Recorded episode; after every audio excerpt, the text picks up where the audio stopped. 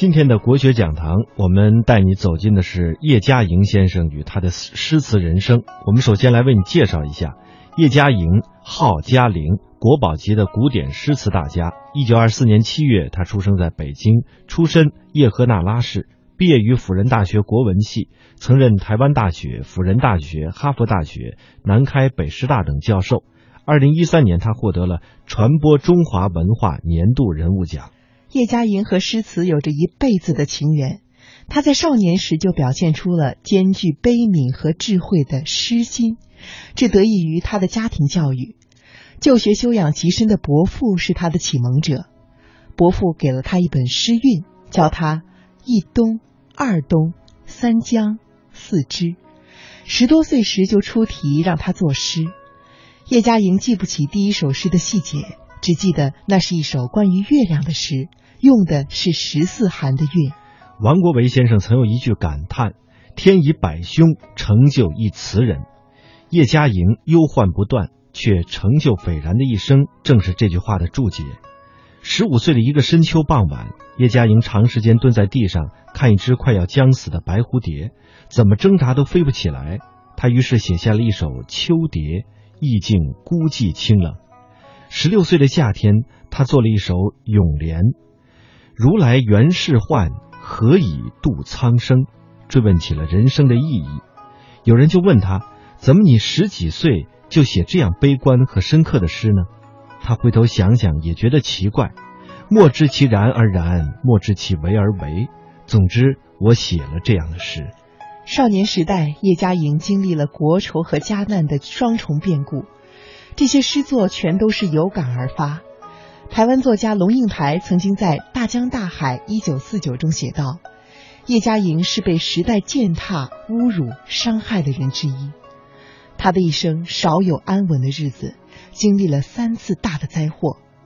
十七岁丧母，让他比一般人提早的明白了生死离别之意。”接下来，我们来听听叶嘉莹先生谈到的诗词和人生。九十余载，诗中有梦，跌宕人生，梦里是诗。春花秋月何时了？那往事知多少？这句话就把我们都打进这个大网里面去了。对话诗词大家叶嘉莹，以悲观的心情过乐观的生活，以无声的觉悟做有声的事业。从漂泊到归来，从传承到播种。这次要讲的是南宋词人李后主的传世佳作《虞美人》。春花秋月何时了？那往事知多少？这句话就把我们都打进这个大网里面去了。我们每个人的经历，每年年的春天来，南年的春天走，这春花秋月何时了？我去参加恭王府的。这个海棠雅集，恭王府是我当年读辅仁大学女校的旧址，那都是我当年的旧友之地。我真是重新再经过那些个街道，那是我每天走过的街道，物是人非。我已经是九十岁了，我当年同班的同学没有一个存在的，更不用说当年的老师。一样的花开，一样的海棠开，一样的柳絮飞，跟我七十年前所见的一模一样。所以春花是不改变的，年年花开；秋月也是不改变的，年年中秋的月圆。春花秋月。是永远有花开，永远有月圆。可是就在年年的花开月圆之中，我的九十年过去了。叶嘉莹，人称诗词的女儿，白发先生。有一句话，我从来讲课都不愿意跟年轻的学生提起的，就《人间词话》的一句话，《人间词话》引了一句话。说天以百凶成就一词人，说上天是用各种的啊痛苦不幸造就出来一个好的词人。有人就说说李后主前期的作品不好，后期的作品才好。前期的李后主跟后期的李后主是一个人，他享乐的时候，他完全沉溺在享乐之中。有一首他早年的作品。晚妆出了明机穴，那春殿的宫娥呃鱼贯列，凤箫吹断水云闲，重按霓裳歌遍彻，完全沉溺在享受之中，眼睛的享受，耳朵的享受，鼻子的享受，身体的享受，写各种的享受，以他敏锐的感情、真切的感情，他是写他的欢乐的。那他现在一旦。国破一旦贵为臣虏，那甚要叛变消磨破国亡家。所以他也以他最真纯、最深切的感觉和感情，体认这一会啊这一份人间的悲痛。所以他就写出来我们人类的所有的共同的悲哀和痛苦。我有一首七言律诗。呃，那个是在沦陷的，当时不是北平沦陷了嘛？嗯。呃，那我父亲在后方，我母亲也去世了嘛，我就写了“今夜狂风撼大城”。冬天我们北京吹呜呜响的那种啊，嗯。今夜狂风好像把城都吹动了。嗯。那是沦陷的时候。嗯。倍加哀叫不堪听。嗯，那日本人喝喝醉了酒，嗯，唱的心哪有一若有若，就在满街的金车跑。清明半日寒人尽，那灯火甚小夜又晴啊。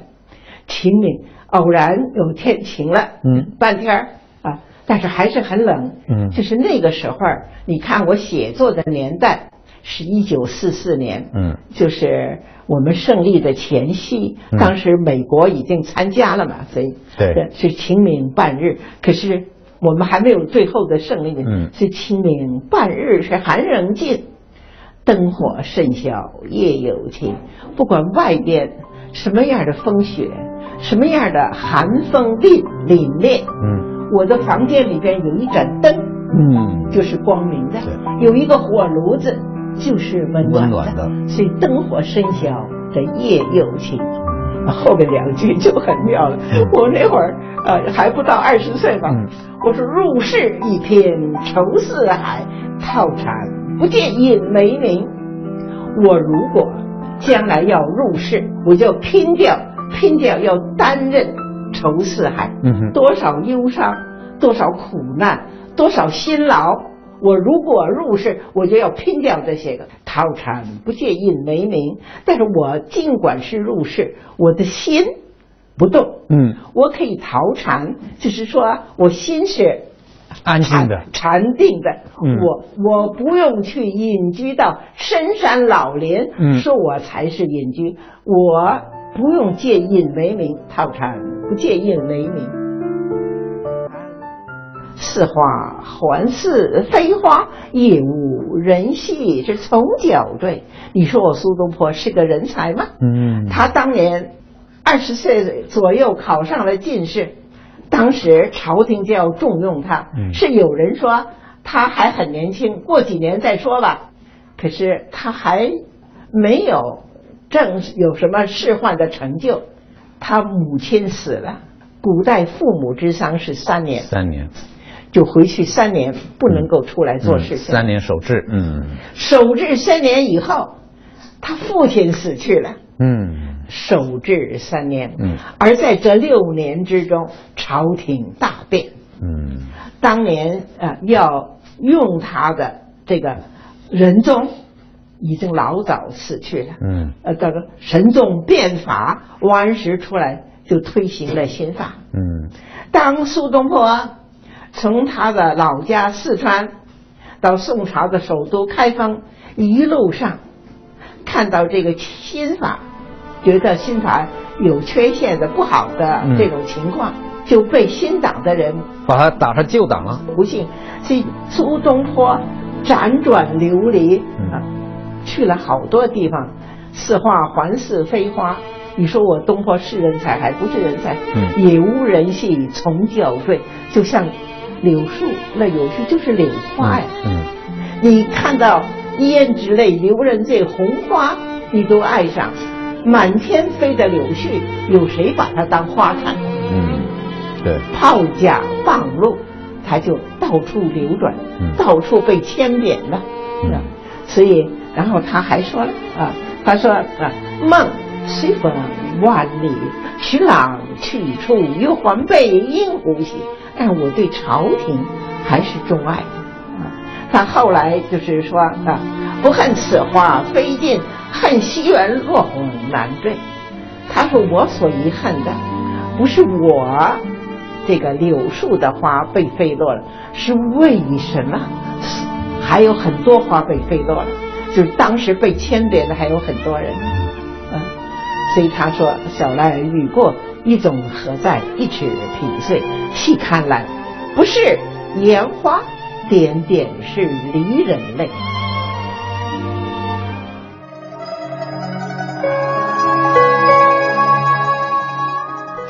叶嘉莹写过一首诗《高知》，其中有两句：“所期时练天能补，但使珠圆月起亏。”诗中包含了他晚年的心愿，炼石补天一般的传承中国的古典诗词，也表达了对于年轻人的期待，生怕他们对诗词之美无知无觉，如入宝山，空手而归。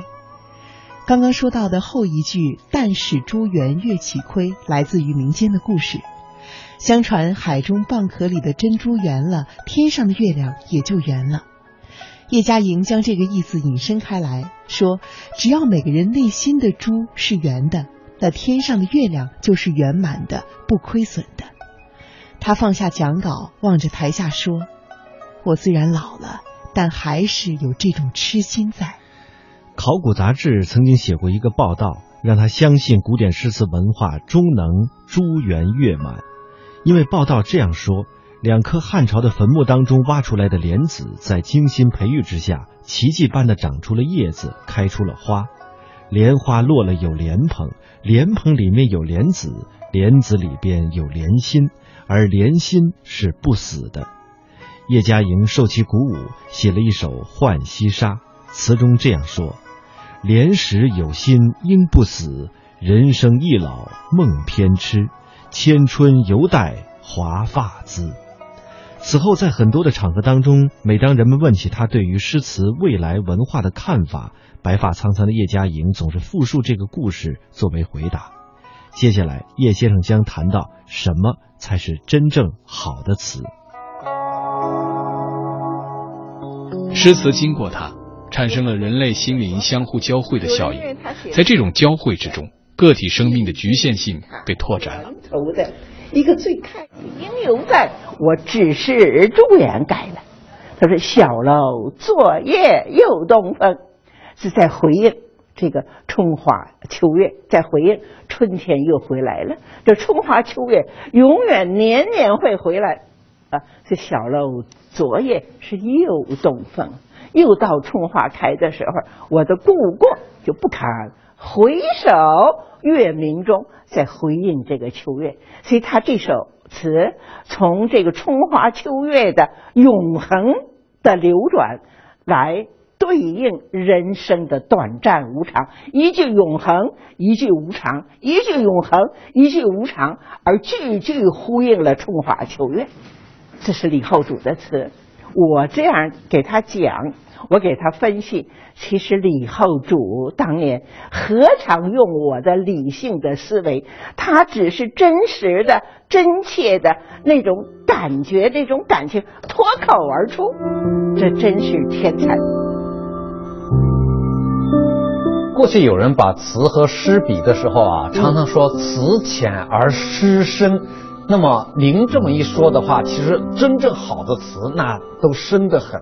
真正好的词尤为隐略，嗯所以清朝有一个词人，也是词论呃家，就是张惠言，嗯啊，他说词是要写贤人君子优越怨匪，嗯不能自言之情。没有办法明说的感情。嗯，词里边最好的作品都是这一类的。是幽怨怨愤不能自言之情。有人说叶先生是意暖神寒的女子，的确，她曾在很长一段时间里经受着难言的痛苦，如同那段梦，不能用母语讲课，归家无门，还有那个遍体鳞伤的自己。先生很少提及他的痛苦，包括那段令他窒息到曾试图轻生的婚姻。尤其在当时，他唯一的诉说都在诗里，而今他也不回避往事，目的不是为了宣泄，不是为了排解，而是告诉人们，诗词是有力量的。读王安石的嗯。一首小诗，嗯。他说：“风吹瓦堕屋，嗯。风吹把屋顶上一片瓦片吹下来哎，正打破我头，把我的头打破了。嗯嗯嗯，他后面说的很妙了，瓦亦自破碎，非独我血流。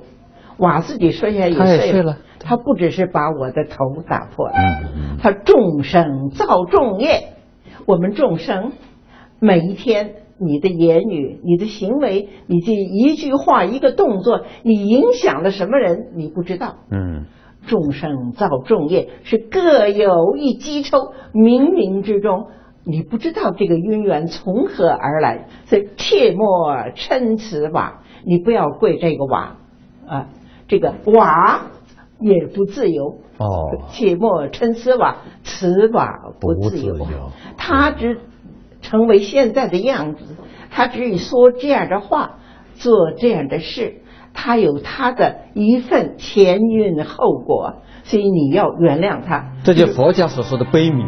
悲悯。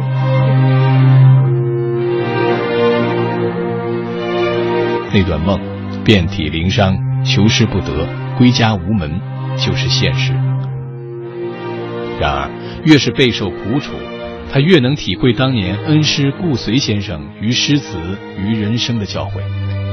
这是顾随先生当年写给叶嘉莹的一封信，里面就有顾随先生的期望和教诲。人在生活的旅途中，要有一种强毅的单核精神，才能不被生活的风浪所击倒。顾随先生，嗯他讲诗讲得很好，同时他喜欢呃，就是讲一些佛家的道理。是道理。对了，哦。